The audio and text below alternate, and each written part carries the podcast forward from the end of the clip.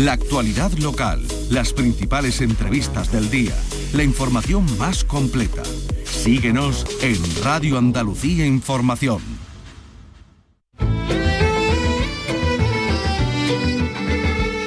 Andalucía es cultura. Con Maite Chacón. Radio Andalucía Información.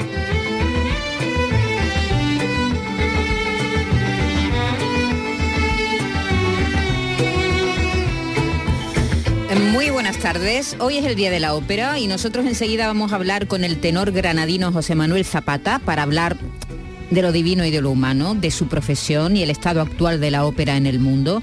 La conmemoración de esta fecha está vinculada a una iniciativa en la que teatros de todo el planeta participan, organizando actividades con el fin de divulgar el impacto positivo de la ópera en la sociedad.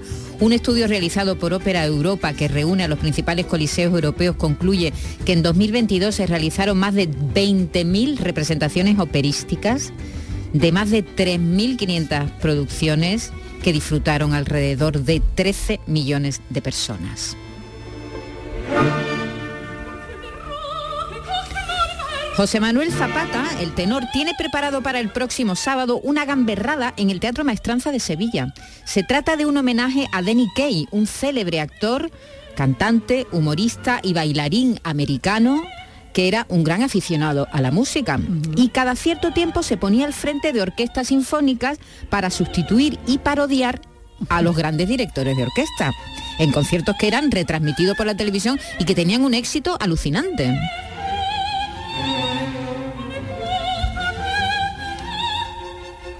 Por uno de estos conciertos consiguió un premio Emmy en 1981.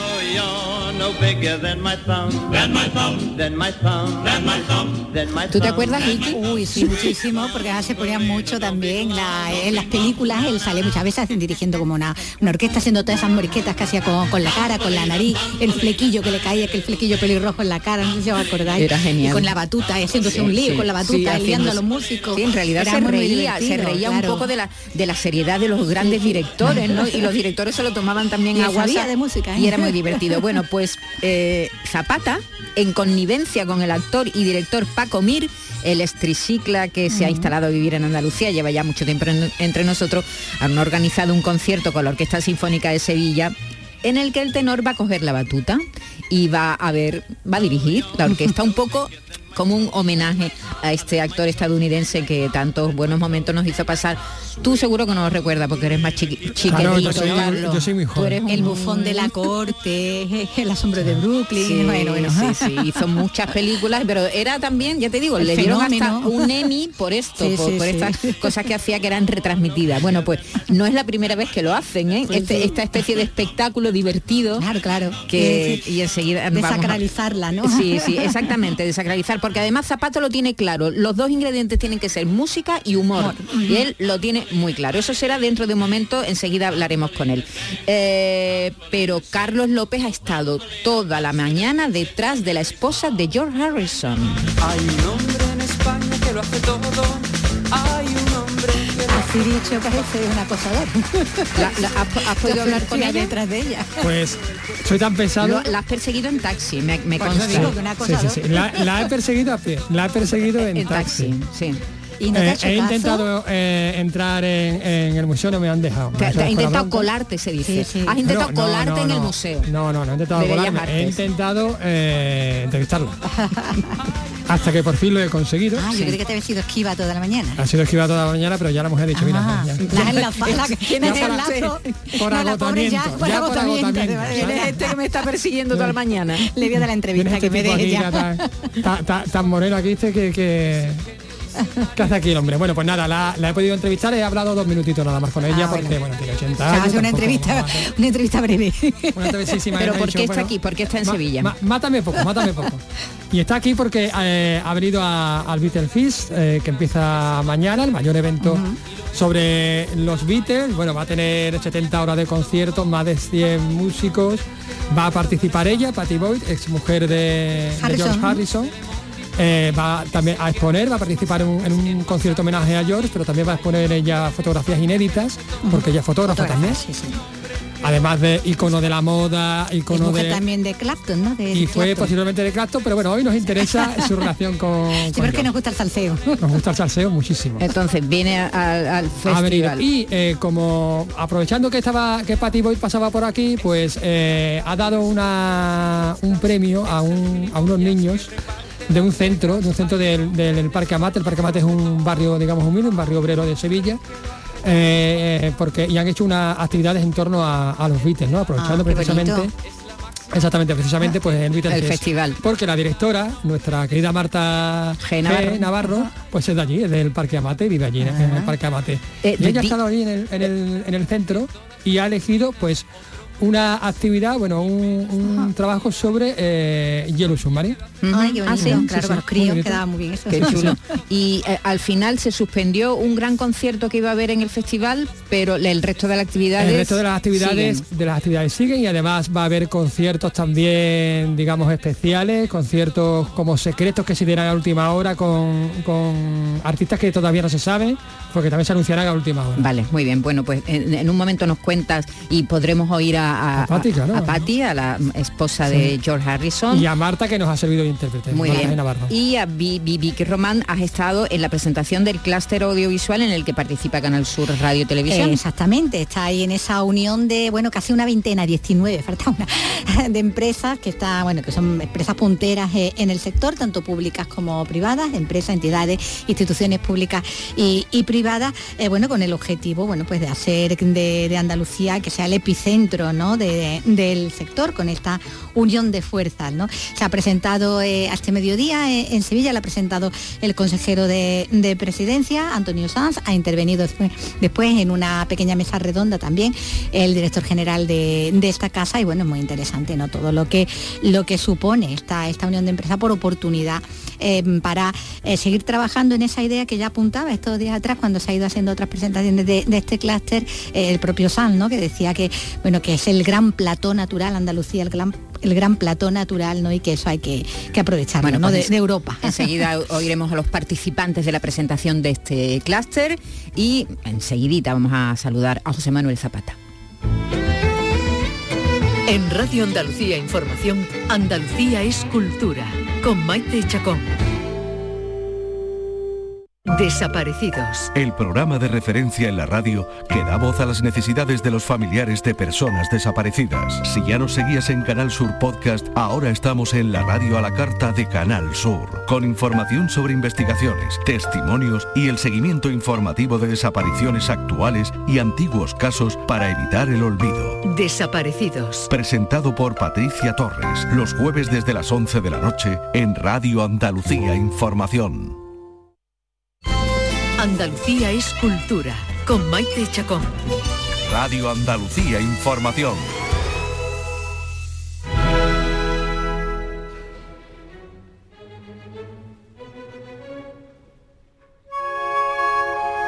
José Manuel Zapata no es un tenor al uso, además de cantar maravillosamente, es un hombre al que le gusta el espectáculo, el show, es conferenciante, es escritor. Y además he leído por ahí que su fórmula de la felicidad tendría dos ingredientes, la música y el humor. Este sábado presenta en el Teatro Maestranza de Sevilla un espectáculo que tiene precisamente esos dos ingredientes, eh, la música y el humor. Así que lo queremos saludar para que nos cuente más cosas. José Manuel Zapata, buenas tardes. Buenas tardes, ¿cómo estás, Maite? Muy bien, ¿dónde, dónde te pillamos? Pues ahora mismo eh, estoy en casa, en Illesca, vivo en, en- al lado de Toledo, entre Sí. Toledo y Madrid. Lo sé, lo sé, que, que te has re- no, no es que estés retirado ni mucho menos, pero que estás viviendo en un sitio idílico, en Illesca, ¿no? No, idílica en nuestra tierra, Maite. Idí- Idílico de Peñaperros para abajo, el resto, pues bueno, pues está, pero no, no. Bueno, hay que recordar que, que tú eres granadino, José Manuel, eh, pero que llevas recorriendo el mundo cantando mm, pues, más de 20 años, ¿no? Pero Sí, que más de 20 años, pero que ahora eh, este sábado en el Maestranza vamos a poder verte en una faceta que, que- que no es la primera vez que lo hacen, ¿no? Porque tú eh, tienes un afán divulgativo y desacralizador de la música clásica, José Manuel. Sí, sobre todo es verdad que se puede ver de una manera diferente, eh, que se puede hacer un, espectáculo, un show de humor con música clásica también y con los músicos clásicos, porque nosotros también sabemos reír, ¿no? Y, trabajamos con compositores que como Rossini, por ejemplo, que estaba sonando ahora la, la del Barbero de Sevilla, que también supieron reírse en su momento, ¿no? Y, y es un espectáculo donde el humor, la buena música y el desenfado pues, pues funcionan fenomenal. Sí. Y además es un homenaje a, a Danny Kaye. Vamos a contar quién era Danny Kaye para quien no lo conozca. Danny Kaye es que yo soy una persona mayor, entonces eh, yo lo recuerdo de crío eh, como protagonista de películas que ya no se ven hoy en día, ¿no? El bufón de la corte, El asombro de Brooklyn, eh, los, el flautista de Hamelin. Era un, tener- lo tendréis en la cabeza un señor pelirrojo, simpaticísimo, que ponía muchas caras y que tenía un talento para la música increíble. No era director de orquesta, como en mi caso, que no lo soy, pero se puso delante de orquestas para hacer humor con ellas. Y yo esos vídeos de él lo había visto desde siempre y, y- y mi ilusión, mi sueño era poder recrearlo algún día. Y hace cinco años que empezamos con esta, con esta aventura que nos lleva ahora a Sevilla y yo digo que es de las cosas más hermosas y más satisfactorias artísticamente que he hecho en mi vida. Porque lo que haces es mezclar música clásica con músicas que no son clásicas, músicas más populares y, y- y el ingrediente del humor, ¿dónde está? El ingrediente está en todo el show, digamos la protagonista es la orquesta.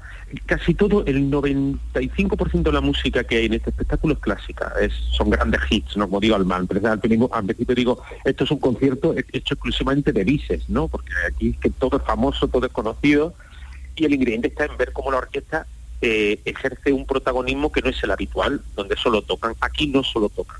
Aquí además de tocar maravillosamente bien, actúan, se lo pasan bien, eh, cantan y son, son gente que es que son grandes artistas. Los músicos clásicos muchas veces estamos sentados en una silla tocando el violín o cantando una ópera, pero somos artistas y somos capaces de hacer muchas más cosas. Y eso es lo que creo que le va a sorprender mucho al público.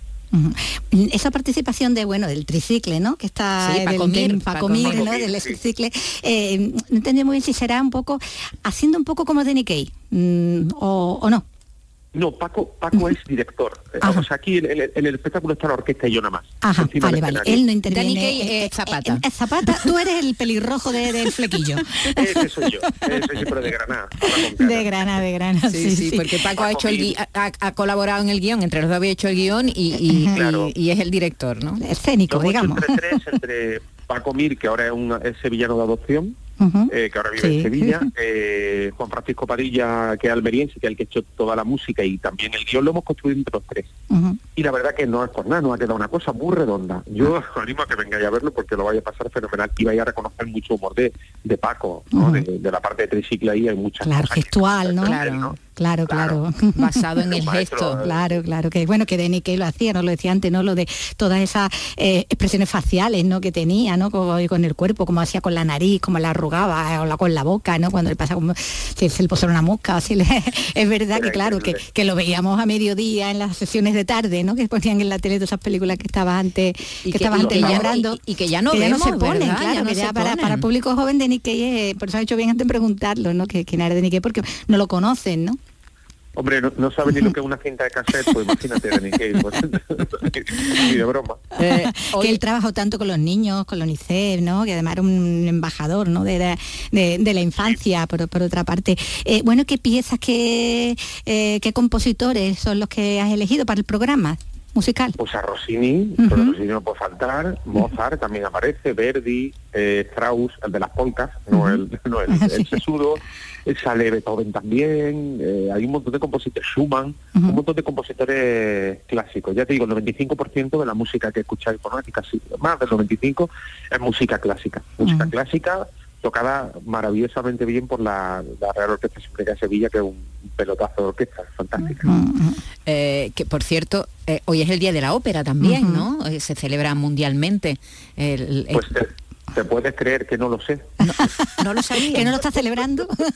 no he abierto ningún periódico, nada, todavía está por toda la mañana y no, pero muchas gracias por recordármelo y por felicitarme en estos momentos. Gracias, Hombre, gracias. Perdón, es que eh, eh, vives aisla, vives en el paraíso, ya te lo decía yo. Si no has leído ni un periódico hoy es que vives muy bien.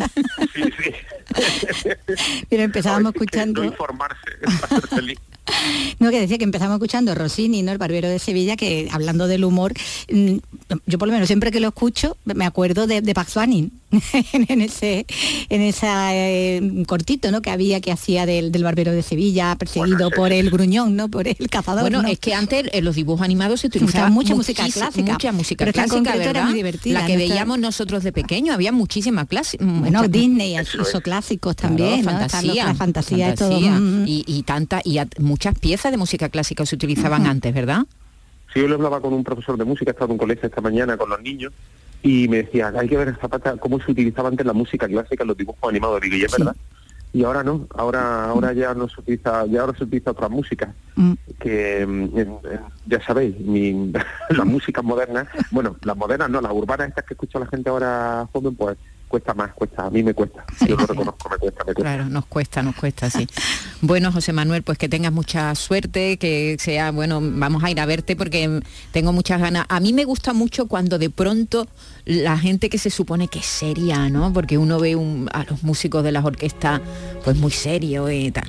Me, me gusta mucho cuando de pronto los sorprendemos haciendo otras cosas, ¿no? Y, y, bueno, haciendo otras cosas, intentando divertir y entretener a, a la gente, ¿no? Que es lo que hacen habitualmente, por cierto, porque, es.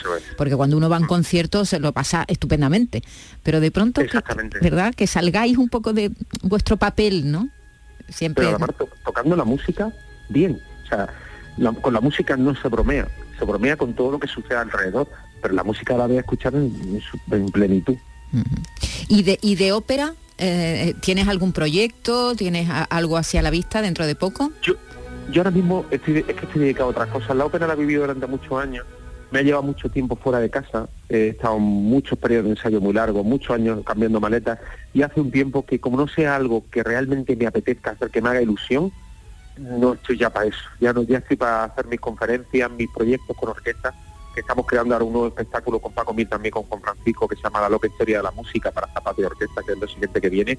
Y estamos centrados en eso. Yo creo que al final puedo hacer más bien con esa con esa divulgación y con eso que haciendo un personaje dentro de una ópera. Tus libros, tus conferencias, ¿verdad? Tus espectáculos y, ser feliz. Pues muy bien. vivir, claro. José Manuel, que, que- que nada, que lo pases muy bien y, y te veremos el sábado en el Teatro de la Maestranza de Sevilla. Un Nos abrazo. el sábado. Un abrazo. Adiós, adiós. Gracias. Andalucía es cultura, con Maite Chacón. Radio Andalucía Información. El flexo de Paco Reyero. Cine, literatura, música, arte. Entonces yo, mi sección esta, la voy a hablar de calambrazo. Cada noche te espero con el análisis y las entrevistas más singulares del mundo de la cultura. El flexo es un faro en un mar de incertidumbres. Desde el lado eh, más íntimo y personal. El flexo de Paco Reyero, de lunes a jueves a las 12 de la noche en Radio Andalucía Información. En Radio Andalucía Información, Andalucía es cultura, con Maite Chacón.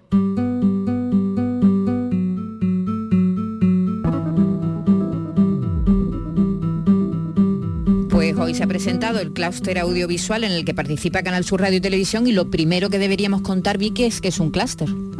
Pues una reunión de empresas, si lo contamos cortito, del Sí. mismo sector, o sea, que quedan aglutinadas y donde, bueno, pues se pone en común pues muchos recursos, ¿no? Al, al hecho de, de estar todas juntas y que siempre queda abierto además a la participación y incorporación de, de otras nuevas. Eh, pues este clúster audio- audiovisual en concreto se ha llamado LAND, como tierra, ¿no? Como territorio. Y como decimos, pues a una, casi a una veintena de momento de empresas y entidades del sector en Andalucía, entre ellas la RTVA. Ahora mismo son 19 las empresas andaluzas, punteras en el sector, que están aquí unidas, eh, buscando, bueno, posicionar a Andalucía como epicentro, ¿no? De, del audiovisual. Lo señalaba en la presentación el consejero de, de presidencia, Antonio Sanz, quien es el que se ha encargado de, dar los detalles, que hablaba de la importancia de esta unión entre instituciones y empresas públicas y privadas y que destacaba el papel de esta casa, ¿no? de, la, de la RTVA.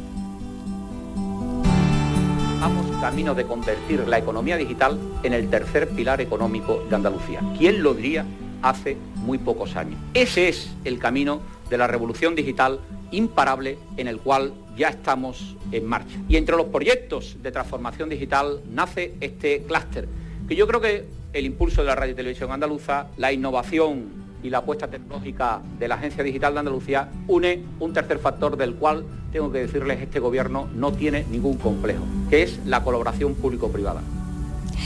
Eh, por su parte, el director general de Canal Sur Radio y Televisión, Juan de Mellado, hablaba también de la importancia de Canal Sur en este sector, en el audiovisual, y la importancia, por otra parte, de pertenecer a este gran grupo empresarial, grupo de, de empresas. Canal Sur ha sido durante estos 35 años el motor sin duda de la industria audiovisual de Andalucía, ha sido la base sólida donde la que ha crecido una industria audiovisual muy sólida, muy potente y competitiva, pero hacía falta dar un salto cualitativo, ¿no? que toda la industria se aglutinara en un clúster porque ahí se presentan nuevas oportunidades de hacer proyectos más grandes, de traer inversiones para Andalucía, en definitiva de generar empleo y riqueza. Canal Sur lo apoya porque creemos que es importante que, en la historia de estos 35 años pues desarrollarla ahora pues, en el nuevo entorno que hay. Y para Canal Sur es importante que todas las empresas se asocien en la búsqueda de nuevas oportunidades. Pues en este clúster, junto a la RTVA, junto a la Agencia Digital de, Andalucía o de la Andalucía Film Commission, eh, bueno, también la Agencia Andaluza, instituciones culturales, pues hay productoras, productoras audiovisuales bien conocidas como La Claqueta PC, ¿no? de Manuel H. Martín, el Teatro del Sojo Televisión de, Antonio Banderas, e incluso empresas del sector de videojuegos, que también forma parte de, este clúster, ¿no? porque cada vez también tiene eh, más presencia, más fuerza dentro de lo que es el sector audiovisual. Hablando de la claqueta, hoy se presenta en la Seminci de, Valladolid, en el Festival de Cine, Mama Cruz, la película, la última de las últimas producciones de la claqueta, protagonizada por Kitty Mamber, que el viernes, después de pasar por Dance, Sundance en Estados Unidos y por Valladolid, va a los cines, va, eh, llega a primero el viernes en una mm, presentación, una especie de presentación benéfico eh, ya mm, eh, el viernes lo contaremos, eh, que tiene que ver con la reapertura del teatro Cervantes, teatro cine Cervantes, que ha estado permanecido tres años cerrado y que se reabre gracias a la plataforma y a la iniciativa ciudadana y a las firmas que se recogieron. Y la claqueta, ya te digo, presenta hoy en la Seminci la película Mama Cruz y el viernes se podrá ver en Sevilla. Y también hoy se ha presentado la vigésima edición del Festival de Cine Europeo, que no va a tener palmarés, va a contar con una programación amplia, casi 90 títulos. En la sección oficial se van a proyectar más de 20 películas europeas y el cine andaluz va a duplicar su presencia. Había allí representantes hoy en la presentación del cine andaluz que estaban hasta cierto punto contentos porque decían, oye, va a tener mucha importancia. Diremos que pierde internacionalidad y gana presencia de cine andaluz. Habrá proyecciones en el recién recuperado Cine Cervantes, como decimos, un homenaje a Juan Antonio Bermúdez y ya se saben las fechas de, la edición del año que viene. Pero bueno, nos lo va a contar mejor María José Molina, que ha estado en la presentación esta mañana. En la sección oficial se va a proyectar el último documental de Wim Wenders o Yo Capitán del italiano Matteo Garrone, León de Plata a la mejor dirección en la Mostra de Venecia. Manuel Cristóbal, coordinador del festival, ha destacado que se mantiene la apuesta por la calidad. Una edición de la que estar muy orgullosos. Este año no va a haber palmarés, esa es la parte que desgraciadamente no hemos podido recuperar, pero el que haya el mismo número de títulos con una calidad incuestionable y que Panorama Andaluz haya doblado el número de títulos, pues un poco marca un camino a seguir. Desde la Academia del Cine Andaluz, su presidenta Marta Velasco se ha mostrado satisfecha con una edición que estuvo a punto de ser aplazada. Vamos a mantener ese paso que tenemos con el cine europeo y sobre todo estoy muy contenta por la, posición que se le ha dado a Panorama Andaluz. Algunas de las películas se proyectarán en el recién recuperado Cine Cervantes de Sevilla y ya se han anunciado las fechas de la edición normal del año que viene, del 8 al 16 de noviembre el festival pierde, pierde internacionalidad, como decimos, aunque eh, han dicho que el número de películas europeas van a ser el mismo que la edición anterior, pero por ejemplo pierde el encuentro tan importante que era el encuentro de los directores, de los, los que forman parte de los equipos de las películas con el público. se van a hacer todas, había nuevas miradas, había mm, otras sesiones que, han desaparecido, o sea, que no creo que haya que no el mismo número de películas eh, europeas. Pierde los encuentros, efectivamente, las charlas con los directores. Las charlas que siempre estaban a tope tope, ¿verdad? Sí. Esas El premio de honor, ¿no? Los premios que se daban Claro, también, de honoríficos, honor, que venían público, también. sí, bueno. sí. A ver, nos iremos iremos conociendo más detalles, pero de momento esto es lo que Los sabemos. giraldillos, Esto es lo que se ha contado hoy en la presentación del Festival de, de Cine Europeo, de Cine Europeo. Y mm, Carlos López ha estado ha estado toda la mañana pidiendo ayuda, ayuda. Help. I need somebody help, not just anybody help. You know I need someone Ay, Dios mío. Ay, sobre todo ayuda para trasladarme. para moverte claro, de un lado a otro. a tú- otro. A ti te pega mucho, mucho. tener un patinete, Carlos, por favor. No le des ¿Qué te idea, no, le des idea, no, no le des no, idea. no, Dino al Bueno, patinete. aquí hay bici Ahí está enfrente, aquí hay bicicletas enfrente, ¿eh? que también. El reportero dicharachero. Ya lo que te quedaba, coger la bici. Yo, soy, Mira. yo, yo soy más de motillo. Con esas gafas, ese Sí. flequillito al Sí. aire. Sí. Y tú con tu quantum colgado al Estoy muy hombro. intelectual. en la bici. En bicicleta. En bicicleta. Persiguiendo a Patty Boy. A Patty Boy, vamos, hubiera Sí. quedado estupendo. Se rinde, ¿Te ha puesto una denuncia o algo ella? Pues mira, yo creo que lo ha pensado. Yo creo que se le ha pasado por la cabeza. Él creyó que era un autógrafo. Pero vamos a ver quién es, Firmando. quién- es este, Pero ¿quién este es tipo este tan tipo? pesado. Estaba firmando la denuncia. Bueno, al final has conseguido hablar con Con ella. pinta de, de- yo qué sé. ¿Qué dirá ella? no? He, he hablado con ella, he podido Sí. hablar con ella. Eh, bueno, está aquí porque va a participar en el Beatle Fest, va a, a traer una Exponer, ¿no? exposición sí, de fotos inéditas suyas y además va a participar en un concierto, en un concierto homenaje a George, a George Ah. Harrison, digamos su primer gra- gran amor. ¿no? Después está qué romántica Eric Clapton, Eric Clapton, pero bueno, hoy nos centramos en el salseo En la parte Beatles. en la, pata- en la parte Beatles, tú sabes que George, aparte de, de escribirle Something, también le escribió For You Blue y I Need You, ¿no? Que son Sí. tres eh, temazos. Bueno, pues ella, como decimos, ha estado en, en el Parque Amate. El Parque Amate, para todos aquellos que no sean de Sevilla, pues es un barrio obrero, un barrio bueno, con necesidades también especiales, humilde. Eh, y en este centro público, el centro público Pablo VI, pues ha dado un premio a unos niños que han hecho un trabajo en torno al Submarino, ¿no? eh, el submarino Amarillo, marino. ¿no? qué guay.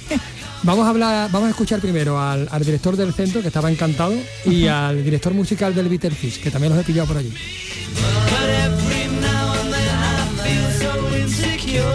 Vamos a hablar también, por supuesto, con el director del centro, con David Núñez. ¿Qué tal, David? Eh, muy bien, ¿qué, qué tal? ¿Los niños han podido conocer a Patty, a Patty Boy? Sí, los han conocido, anteriormente han tenido, que estamos trabajando durante todo, desde que ha empezado el curso escolar, en muchas actividades relacionadas con los Beatles y han tenido ese premio final, que ha sido poderla conocer y obsequiarles también con un premio de un concurso que se ha realizado. Un concurso, creo que, que la pieza ganadora ha sido esta versión de- del Yellow Submarine, ¿no? Eso es, eso es, lo ha conseguido una alumna de tercero de primaria y que ha estado muy emocionada y sobre todo muy implicada con el proyecto. Oye, ¿qué tienen los Beatles que les gustan tanto a, los- a la infancia, a los pequeños? Bueno, pues sobre todo transmisión de, de cultura, que nuestro centro está implicado con ello, transmisión también de muchos valores y todo lo que sea musical, eh, transversalmente se trabaja en la educación perfectamente, por lo tanto siempre encaja y motiva. Encaja emotiva y la cultura siempre sirve también para educar, ¿no? Por supuesto, además nos encontramos un centro que se encuentra en una zona Erasis, por eso todos estos tipos de proyectos vienen muy bien, porque vienen perfectos para el alumnado, para las familias que también ponen la música al alumnado sobre ello y entonces la ganadora es la educación del alumnado y la cultura, como siempre. Pues sí, estoy de acuerdo contigo. Muchísimas gracias. Venga, un abrazo. Vamos a hablar también con el director eh, musical de, de toda esta locura, con Andrés Vallejo. Hola, ¿qué tal? Buenos días, Carlos. ¿Cómo habéis hecho esta selección de, de grupos? más de 30. Sí, más de 100 músicos. Más de 100 aquí, músicos en total, sí, muchísimos. eh, 70 conciertos. Exactamente, de diferentes formatos, algunos en, en salas pequeñas, luego tenemos un concierto muy grande en el Festival de las Naciones, que esto está recién confirmado, y tendremos otro en Dos Hermanas, en el Auditorio de la Ciudad del Conocimiento, y allí vamos a liar una cosa muy loca, con que lo que haremos será coger un formato eh, muy novedoso, que es coger un montón de músicos de todas las bandas y hacer allí directamente un repertorio durante 3-4 horas, o sea que hay un poco de todo, yo creo que para todos los gustos. Esto será en el Teatro Paté, el viernes por la noche, y luego el jueves además el Teatro Paté también estarán Patax y el Quinto Beatle, que es un, es un podcast muy famoso de, de- de esta temática, y harán un programa doble. Patax es aparte una banda top mundial en el jazz fusión, que hacen, tiene un disco muy famoso, y, y darán un concierto grandísimo. Y el del viernes, que, que hablamos antes, que estará Patty Boyd, será una reproducción del Concert of George, que fue un concierto que se dedicó a George Harrison en el año 2002, después de su muerte en el Royal Albert Hall, con mucha con participación de muchos músicos famosos, Pancho Barona, Litus Ruiz, Virginia Maestro, bueno, habrá un sinfín de colaboraciones, estará, estará muy bonito. Y lo contaremos también nosotros en, en Canal Sur Radio. Muchísimas gracias. Muchas gracias a ti, Carlos. Buenos días.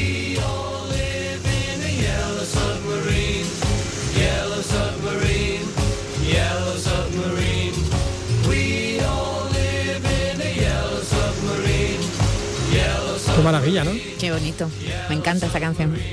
Bueno, pues vamos a sumergirnos ahora en, en las declaraciones de Patty, de Patty Boyd y del escritor eh, Jordi Sierra y Fabra, que tiene muchísimos libros escritos sobre, sobre música en general, pero específicamente sobre, sobre Beatles, si no es el escritor que el autor español con más libros sobre los Beatles, pues no- vamos, no sé quién será.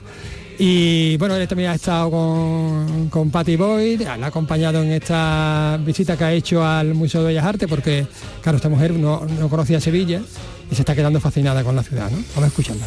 You don't realize how much I need you. Pues sí, ya estamos con Patty Boyd. Muchísimas gracias por, por atendernos, señora Boyd. Es la primera vez que, que viene a Sevilla. Sí, es, sí, sí lo es. Eh, bueno, he estado esta mañana entregando un- unos premios a, a unos niños en un colegio. Tienen muchísimo talento estos niños. Son adorables y son muy jóvenes. ¿Por qué cree que, que los Beatles, que la música de los Beatles llega tanto a la infancia? Why do you think Beatles music uh, comes in deep into people? Easy to understand Porque es muy fácil de entender. emotionally Es muy emocional because it's so beautiful. y es muy bonita. Usted también va a participar en este Beatles Fest, en este fest- festival, con una exposición también de, fotografías. Como fotógrafa, ¿usted se considera una pionera para mostrar la imagen femenina dentro de la fotografía? Eh, digamos que quizás eh, este contacto con, con el mundo de la cultura pop eh, de los 60, 70, 80 eh, impulsó esta carrera, digamos que le sirvió de chispa. La primera vez que hizo fotografías usó carrete. Y es muy difícil, es, es muy difícil usar en digital. Y es muy interesante ese punto de vista porque ella es fotógrafa, pero de los años 60 y en carrete. Eso de lo digital ella no se apaña muy bien. Muchísimas gracias por, por atendernos, señora señora Boy, ya no le molestamos más y que disfrute de, de Sevilla y del festival. Thank you very much for attending us, enjoying Sevilla, enjoying the festival. Thank you very much. I'm so happy to be here. Está muy feliz de estar aquí, eso se ha entendido. Lo hemos- lo hemos entendido todo, muchísimas gracias. Y también está con nosotros el escritor Jordi Sierra y Fabra. Hola, ¿qué tal? Buenas tardes. Hola, buenas tardes. Un escritor que tiene muchísima vinculación con, la, con el mundo de la música eh, y, con también, y también y con los con Beatles. y con Sevilla. Y con Sevilla. La gente no se acuerda que yo en el año 79 gané el premio Ateneo de Sevilla, que en aquellos días era el tercero de España. Yo era un muy jovencito, así que Sevilla fue la ciudad que más suerte me trajo. Usted va a hablar en el Beatles sobre la relación entre la literatura y la música, ¿no? Que es tan estrecha en realidad. Supongo que sí, que estoy aquí porque resulta que el año pasado se publicó un libro con todos los libros eh, sobre los Beatles publicados en España, yo tenía 40. Entre biografías, enciclopedias y novelas tenía 40 libros, con lo cual evidentemente, eh, siendo como soy un, autor muy leído en escuelas de toda España y de América Latina, pues estoy un poco a caballo entre la música, entre la música rock y entre la literatura. Y muchos de mis libros habla- hablan del mundo de la música. Así que sí, soy una especie de, de puente cultural que une las dos orillas, eh, música y, música y libros. ¿Y por qué cree que, los Beatles te- mantienen esta, esta magia, ¿no? este, este superpoder para, para seguir atrayendo a, a- a la- a la- a oyentes? ¿no? A Bueno. gente que a lo mejor no, no se interesa por la música a través de los, Beatles- de los Beatles. porque fueron únicos, porque no hay nadie, no hubo nadie como ellos, porque yo tenía 16 años cuando, cuando aparecieron y me cambiaron la vida. Y porque y por qué perduran Mozart, por qué perdura Wagner, por qué perdura Mahler, Beethoven, porque la música que hicieron trascendió a su tiempo. Y aunque no es música clásica, los Beatles son los clásicos de la música popular del siglo XX. Por tanto, es normal que, la herencia se mantenga hasta hoy. Y como decía Patti hace, un- momento, oír a los Beatles es oír una música expansiva, vital, energética, llena de, potencia, de sonrisa. y cual- cualquier chico, por mucho que, odie lo que oían sus padres o sus abuelos, se siente un poco to- tocado por, por esa viralidad musical. ¿Y la calidad literaria de esta música de los Beatles? Es a partir del 60 del 66, cuando ya los Beatles recogen la, la herencia de un, de un Bob Dylan, de, de mucha gente que, que transmitía con- también con sus letras el poder de la música. Y al 66, eh, con Strawberry Fields Forever, el 67, con Sgt. Peppers, las letras ya toman un, papel mucho, mucho más importante. Y ya no digamos cuando se separan los Beatles y hace John Lennon un Imagine o cosas por el estilo. Por tanto, hay, dos fases. Antes, antes del 66, que eran letras tontas, y después del 66, cuando ya la, la letra cobra, un, cobra una fuerza importante en la, en la música. En el panorama musical actual, una formación, digamos, similar a los Beatles, ¿encontrarían? No, la, gran, la gran época del rock fue en los años, años 70, la época que va del 69 al 74 es, la más importante, ahí, ahí se coció todo. Hoy en día todo es distinto, la, música electrónica hace años que dicen que, que ha desbancado al rock, ahora resu- resulta que es, es- es- la música rap, el hip hop, el reggaetón, lo- lo que sea. Los, los grupos que hoy en día llenan el espacio de los deportes pues son, Coldplay, por ejemplo, y, hay aún gente de los, de los 70 que aún, 80, 90 que aún, resiste. Yo veo complicado hoy- en día que salga un fenómeno, sería, sería algo distinto. Cada, cada música, cada fenómeno tiene su tiempo. Y el, tiempo- de los Beatles fue la segunda mitad de, la década pasada, han pasado muchos años y hoy en día sería muy complicado. Ah, Supongo que algún día sal- saldrá algo, incluso puede que, puede que lo supere a, a nivel mundial, global, pero de momento seguimos con los Beatles, ya ves tú, haciendo festivales. Y por mucho tiempo. Eh, para, para terminar, eh, ¿una canción preferida de los Beatles? ¿O hay muchas? No, para mí siempre fue Paper Writer, porque cuando la escuché hablaba- hablaban de, de un escritor y pensé, mira, hablan de mí. Y era un niño que soñaba con, con publicar libros y Paper Bag Writer me, me- me emocionó. Muchísimas gracias. A vosotros. So come on back and see just what you mean to me. I need you. But when you told me you don't want my loving anymore. Es también una de mis canciones favoritas. Fíjate. Sí, sí, sí. También quisiste ser escritora. Eh, Paper Wri- Writer, aunque se pronuncia fatal.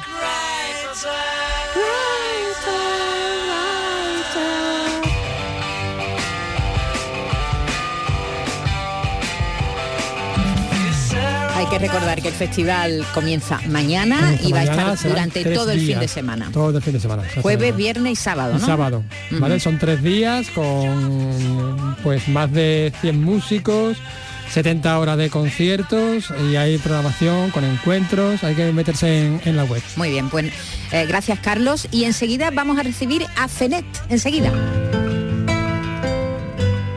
Andalucía es cultura, con Maite Chacón.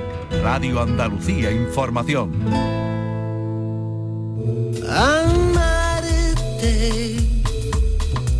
solo amarte es bastante.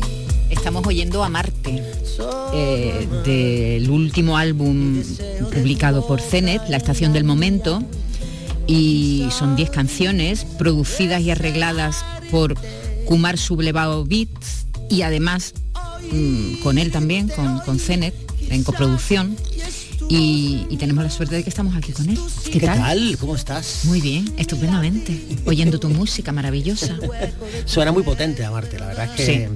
a mí me parece que tiene un sonido ahí con ese beat que está detrás de tunt, tunt, tunt, y que me parece un tiene un punto ahí electrotango tipo Gotan, un poquito ibicenco ahí como para las noches de verano, que la verdad es que me mola muchísimo. Eso fue una de las de las propuestas que yo cuando conocí a Lila Horowitz, que es la contrabajista, que pertenece ahora ya al cuerpo de mi, nueva banda, eh, de- ya desde hace un poquito de tiempo, pero era uno de los compromisos que teníamos de inventarnos un tema juntos y mm, la propuesta era con una de las letras más bonitas que yo creo que, que se llama Marte, que es un poema de la poeta eh, Magdalena La Sala. Ten en cuenta que este disco, La Estación del Momento, está hecho con nueve poetas eh, todos vivos de distintas generaciones y resulta que el poeta más, o sea, la- el, el tema más sensual de todos está hecho con la poeta más mayor de todos, que es la madre de todos los de, de los de este disco. de todos los demás. Sí. Eh, es un disco donde, bueno, tú siempre has ido evolucionando desde que empezaste hasta, hasta ahora. Has ido evolucionando, probando, porque eres así, eres inquieto, de culo inquieto, como dicen aquí en Andalucía, decimos aquí en Andalucía. Y aquí pues, pues hay sonidos electrónicos, te, te has lanzado a la electrónica, menos madera, diremos, y más electrónica, o que también hay, hay Sí, cuerpo y la hay cosa era poner al servicio. Sí. O sea, no queríamos tampoco volvernos locos, Sí, que sí, tampoco sí, que la y- gente no y piense... hacer un giro radical, tan sí. radical. De hecho, ahora durante esta charla pondremos distintos temas que verás como, vamos, de alguna manera sí que se ve siempre el instrumento que está ahí detrás, está la guitarra, en este caso estábamos hablando del contrabajo de Lila Horowitz, que se ve perfectamente el desgarro que tiene con el arco para hacer esa especie de tango, donde que lo que hace es superponerse en- encima de un ritmo que sí que es un poco el tren que te lleva hacia adelante, ¿no? Entonces lo que intentábamos, Kumar y yo, que esto ha sido para mí un, un descubrimiento magnífico, fue gracias a Pepe Rivero, mi pianista, cubano también, son paisanos, igual que Machado a la trompeta, y fue un consejo de Pepe. Eh, Tony, si quieres buscar sonidos nuevos y tal, y estás un poco en esa onda, que él sabe que yo cuando quiero hacer un disco me tiro siempre un año, un año y pico preparando, buscando, conociendo música, haciendo playlists. ¿Y, qué como- te hizo? ¿Qué, eh, qué oíste que te hizo pensar, eh, quiero introducir otros elementos de los que antes no habías utilizado? Es una apetencia. Es, es, es una apetencia de por lo pronto- que vas oyendo, por la música que vas oyendo, por los Sí. conciertos que ves. Sí, pues de pronto te mm, notas que te está apeteciendo de hace tiempo hacer un tipo de música en directo que te divierta más, qué tal. Durante un tiempo, cuando yo hice el disco Si sucede conviene, había una apetencia de querer hacer mm, algo mm, como jazz latino, meterme un poco a, a jugar con la salsa y, y lo hicimos. En Si sucede conviene tengo un par de temas que parece que están hechos en la misma Habana. Gracias, por supuesto, a la colaboración de mis queridos compañeros, los que estaba hablando antes, Pepe Rivero, Machado, Yelsi Heredia. Bueno, ese sello está siempre contigo. Sí, es una onda así como latina. Sí, la- lo latino está Sí, siempre, pero sí. es verdad que aquí ha eh, introducido nuevos elementos también porque tú vas oyendo cosas y viendo cosas y, y vamos cambiando, ¿no? También. Y También las cierto- apetencias van cambiando, ¿no? Sí, también es cierto que, que hay un, como yo siempre he tirado para el blues, es verdad que muchas veces le he cortado las manitas un poco a los cubanos y le he dicho, porfa, hacerme el favor de venirse un poquito para Chet Baker y Nueva York y ahí están discos míos como por ejemplo La Menor Explicación, que son discos llenos de humo, de un club nocturno de jazz, donde se escucha mucho un jazz de los años 50, que tiene más que ver con Chet Baker, con Sinatra y con, y con esta peña por los arreglos musicales, que son arreglos muy instrumentales, muy, muy orquestales y tienen más que ver con eso. Pero es verdad que como, como estos cubanos controlan mucho el lenguaje musical, da gusto estar con ellos porque ellos se adaptan y son muy generosos. Entonces a la hora de comentar con, con Kumar que íbamos a tener esta, digamos, esta terna de gente, digo, hombre, si los conozco de toda la vida, no solo eso, sino que yo también quería quitarme una espinita, como por ejemplo trabajar con Aaron Pozón, que él es el director de la Big Band, eh, de AP Big Band, que tiene sus iniciales, y yo quería quitarme esa espinita, igual que trabajar con las Spin Gospel, que tienen unas voces maravillosas como coro, que parecen las Pointer Sister, y luego la veremos en otro tema que vamos a poner, que están ahí cantando ellas conmigo de coro, y, y era un poco esa cosa, como de buscar tres o cuatro sonidos y ensamblarlos en una especie como de paleta de color nueva, ¿no? Vamos con diete a besos. Venga. Venga. Un poquito de funky. Tú me mandas mil besos, yo te mando mil uno. Calan hasta los huesos, me nutren como a ninguno. Estoy bajando de peso, tengo una buena dieta. Ceno con besos, como con besos, meriendo con besos y desayuno. Mira qué bien, mira qué bien. Besos de noche, besos de día. Mira tú qué calorías. Dieta a besos, a Marte, que hemos oído al principio. Eh, Cenet está, ya- eh, con Cenet ya hablamos cuando presentó su disco, La Estación del Momento, pero es que ahora continúa su gira y va a estar, que no se nos olvide decirlo, el 4 de noviembre vas a estar en Málaga en el Teatro Cervantes, un lugar fabuloso para lo que tú haces, tu tierra. El 5 de noviembre en el Cartuja Center y el 2 de diciembre en San Fernando, en Cádiz, en el Teatro de las Cortes. Y era una de las preguntas que te quería hacer. ¿Es más difícil llevar este disco a- al directo que otros trabajos tuyos anteriores? ¿Es, es más complicado? Tiene telita, ti- tiene telita que, que cortar. Sí, sí, sí, es un poquito más difícil, pero no por nada, sino porque hay que tratar, eh, hay que tratar el alimento de otra manera. Pero digamos que la electrónica es un músico más y entonces hay varias formas de hacerlo y yo he querido hacerlo de la manera más natural. Es decir, normalmente mm, cuando, cuando hay una- un elemento electrónico que hay que lanzar o disparar en directo, eh, generalmente los músicos se suelen poner unos auriculares muy chiquititos que le llaman in-ears eh, dentro de la oreja para estar sintiendo el- el- el- la- el- las llamadas, los toques de atención, las, eh, lo- los, los toques preparativos. Claro, lío. porque, porque es directo, pero hay, pero hay elementos que están pregrabados. Exactamente. Claro, y, Y eso, es una dificultad, ¿no? Porque, es decir, que ahí hay que entrar a tiempo con algo que está ya hecho con Claro. anterioridad. Y yo que soy y yo que soy muy especialito, lo que he hecho ha sido evitar los, los famosos in-ears, los famosos auriculares, porque estoy muy acostumbrado, no solo yo, mis músicos también, estamos acostumbrados a escuchar la vibración del propio sonido que está pasando en el escenario. Es decir, yo escucho la trompeta al aire, escucho la vibración del contrabajo al aire, escucho la guitarra prácticamente al aire y el piano. Anda que las Em, pruebas de sonido como, como son. Eso es un laboratorio. O sea, a mí me gusta mucho. Yo dedico mucho tiempo a las pruebas de sonido porque... No hay más remedio, ¿no? Cuando se, cuando se quiere afinar así y, y hacerlo, como tú dices, muy orgánico, también, aunque sea, aunque tenga elementos electrónicos, en la prueba de sonido mm, le tenéis que dedicar Sí, tiempo. me he dedicado mucho tiempo y precisamente el elemento electrónico es un instrumento más, por lo tanto al no escucharlo por auriculares hemos hecho una edición especial para el directo donde eh, siempre hay unas señales pregrabadas que están en forma de baterías virtuales y las escuchamos por los propios monitores del escenario. Es decir, que lo que está saliendo por los monitores no solo es mi voz y la guitarra de mi compañero, sino que también está saliendo lo- el propio beat, el propio el sonido el pregrabado. golpe ¿no? pregrabado. Eh, esta, esta semana he leído una entrevista con un con un batería que ahora mismo no recuerdo su nombre, pero ha sido batería de grandes grupos, de Miguel Río, de otros.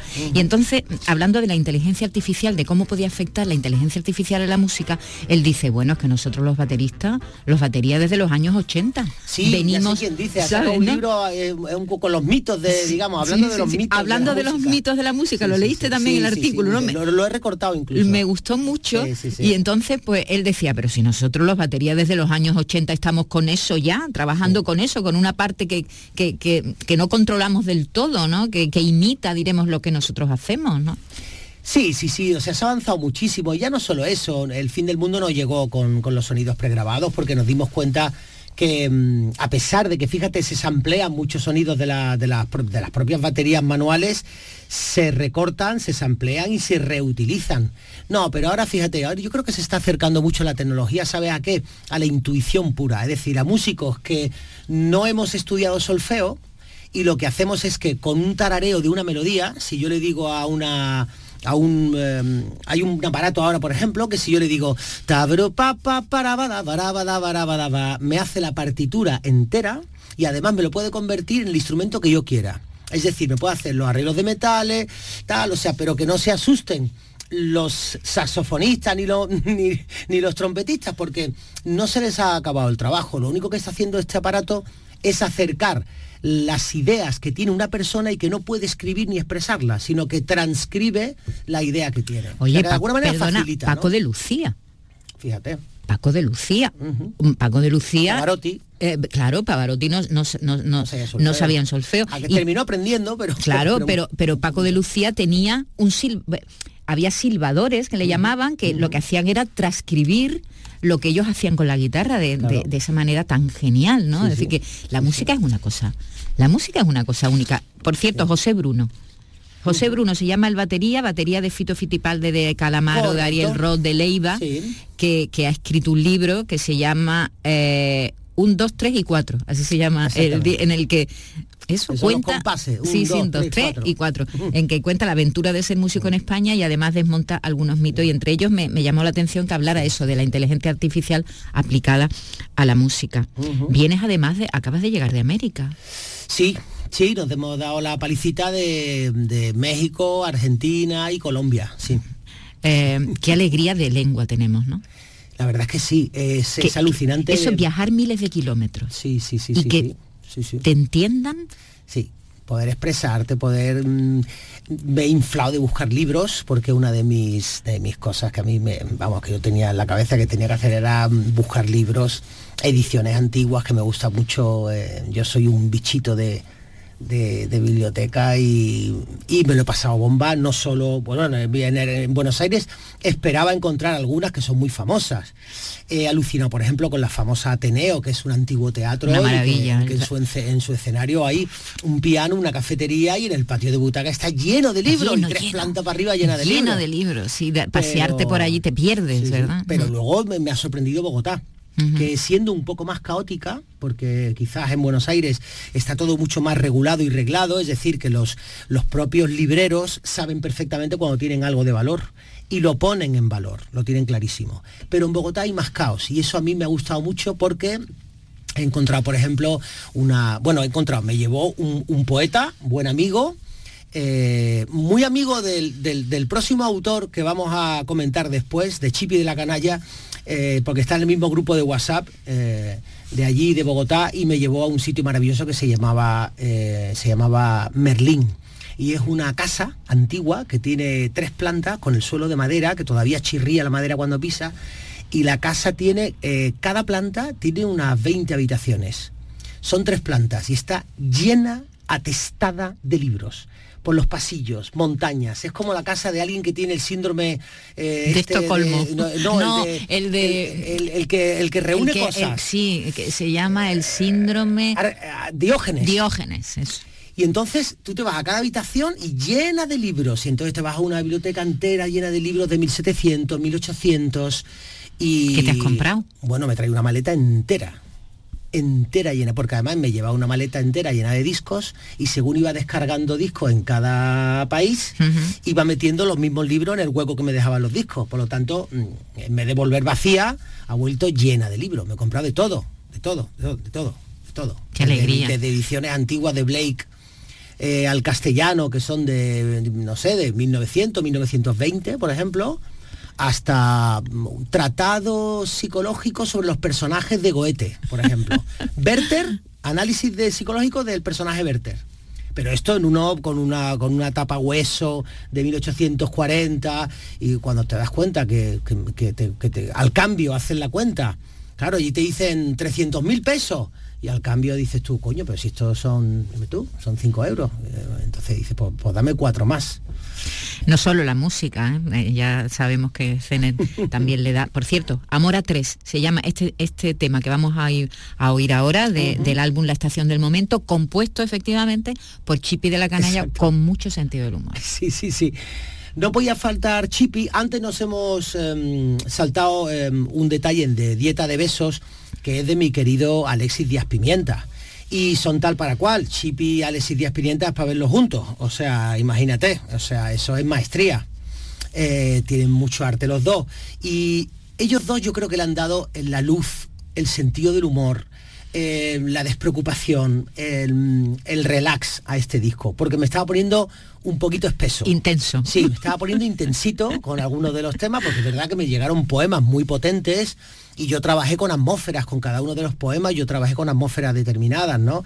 Y haciendo esa atmósfera hemos ido haciéndola cada vez con más densidad, poniéndole capas. De, de hecho, mucha gente que ha escuchado el disco me ha dicho que, que es un disco que requiere varias escuchas porque vas descubriendo detalles nuevos cada vez que lo oyes. Por lo Oye, ¿y por qué ahora se le da tan poca importancia a las letras? En general digo, sobre todo la música, esta música que es muy mayoritaria, que oye eh, la gente muy joven y, y que tiene, la verdad es que tiene mucho éxito. Y, y- y no cuidan nada la lírica. Mm, no sé. eh, Bueno, yo quiero pensar que, a ver, que siempre tenemos un punto de vista desde el cual miramos las cosas. Eh, estoy diciendo esto porque por un lado Drexler llena estadios en América con, con 10.000 personas. Y eso o es el ale- por ejemplo. O una alegría maravillosa, el Canca Ha hecho una gira pues, americana. gira americana o en el Wizzing Center de Madrid, También, por llenando. Y la gente las letras las canta y las grita. Sí, es sí. decir, eh, a- Hay a- gente todo, ¿no? Claro, los primeros compases de mi canción Soñar contigo en México, cuando yo suelto los primeros compases Ta ta ta. La gente grita de tal manera que no se escucha la guitarra. Eso te lo digo en serio. Yo tenía que acercarme al guitarrista para que se escuchara los- mi, primera frase. Déjame esta noche. Porque los gritos no se puede decir que. Eh, quiero pensar también que, que somos hijos de nuestra época. Es decir, también es verdad que cuando salieron Radio Futura y cuando salieron toda esta gente en los años 80, mm, cualquier mm, poeta insigne hu- hubiera dicho, madre mía, qué patadas al lenguaje, ¿no? Un Camilo José Celo hubiera dicho, esta juventud, ¿no? Eh, con cualquiera de las canciones de aquella época, Sí, ¿no? Acuérdate, Siniestro Total, o que te digo, y las Bulpes, Las Bulpes. las eh. Bulpes, tú escuchas las Bulpes y, y ahora pónsela a Camilo José Cela en aquella época. Y, y trae a Camilo José Cela y alguna entrevista y pregúntale. ¿Sabes? Creo que todo es cuestión de modas y que las cosas que realmente van a soportar el paso del tiempo son las cosas que yo creo que van a tener cierta calidad. Creo, ¿eh? pero eh, tampoco importa si, si al final pasan también las que no tienen calidad, porque por algún motivo pasarán. Uno de los mitos que rompe este chaval, que lo leí en prensa, como tú dices el otro día, es que solamente tienen que llegarte las cosas buenas o las cosas elevadas. Es decir, el público es el que manda y si, y si, y si a ti te, te- te- te ha quedado para toda la vida, quiero ser santa. Ahora me venía Quiero ser beata. Pues, eh, pues evi- en algún momento te marcó y en algún momento tuviste que divertirte muchísimo con tus compañeras eh, de la universidad, por ejemplo, para que se te haya quedado para toda la vida. Yo Vale. creo que la música es la que manda. Venga, me has convencido. Me, has convencido. Eh, Zenet, pues te deseamos mucha suerte. Eh, vamos a repetir las citas que tenemos para verte en directo, porque los discos son maravillosos, ese trabajo que hacéis tan meticuloso, con tanto cuidado, y aquí en este, en este álbum se nota el cariño que le habéis puesto, el cuidado en cada detalle, pero nos encanta a los espectadores, los que somos espectadores, nos encanta luego verlo eso encima de un escenario Claro, y disfrutar claro. con vosotros. 4 de noviembre en Málaga, en el Teatro Cervantes, en su tierra, en su patria. Eh, 5 de noviembre también en su patria, en Sevilla, Sevilla. Cartuja Fuente, vamos, Fuente, anímense, a tope. sin sitio. y el 2 de diciembre ya a las puertas de, los- de los turrones en San Fernando, en el precioso Teatro de las Cortes. ¿Cierto? Y el que entre esa fecha, el que viaje de Andalucía a Madrid, por ejemplo, el 26, me encuentra en la calle Gran Vía, o el que se vaya al 11 a Mallorca, me encuentra en Mallorca, o el 29 en Barcelona, por ejemplo. O sea, Pues que nada, eche un vistazo a las redes. Exactamente, en las redes está toda la información. Un abrazo, mucha suerte para tus futuros proyectos. No sé yo si estás ya pensando en el próximo álbum o estás Sí. disfrutando, ¿sí? Ya estás Sí, tú dándole sí, hay pensar. ¿Y va a haber otro girito? Hay o- otro girito. ¿Hay otro girito? A ver dónde nos lleva. Culo inquieto, ya sabes. Gracias. un placer. Si me quieres así,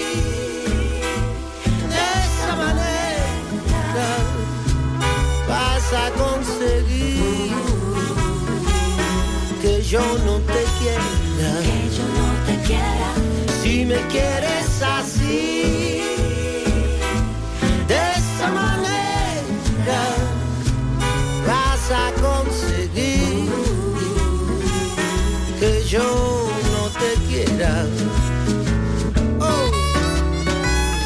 Amor a tres, la canción compuesta por Chipi de la Canalla ah, para el álbum de, de Zenet que ha pasado por aquí por nuestros micrófonos. Oye, ¿qué pasó en Massive Attack, el grupo de Bristol? Pues mira que ha muerto su guitarrista Angelo Bruschini. Tú sabes que bueno anunció este verano que tenía un cáncer, un cáncer de pulmón. Era un tipo de cáncer inoperable y además bueno estos mm, raros ¿no? y, agresivos. Y ha muerto, murió el lunes, ha muerto el lunes.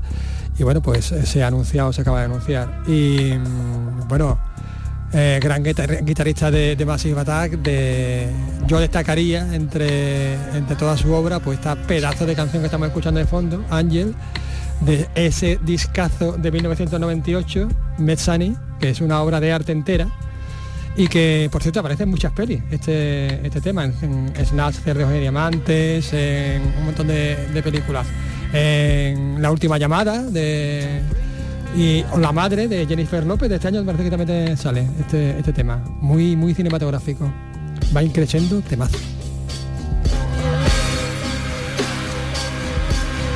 Hoy Hoy también hemos conocido los datos de la SGAE de eh, los hábitos culturales y la recaudación del Sí. sector cultural eh, que ha recaudado un 89% más que en 2021, pero no recupera No se recupera desde, desde la pandemia, ¿eh? no se recupera ni, Ni la ni música. el cine, ni el cine ni, la- ni las artes escénicas. Sí. La música... Eh, la música en directo sí. En directo. Sí, La efectivamente. música en directo sí.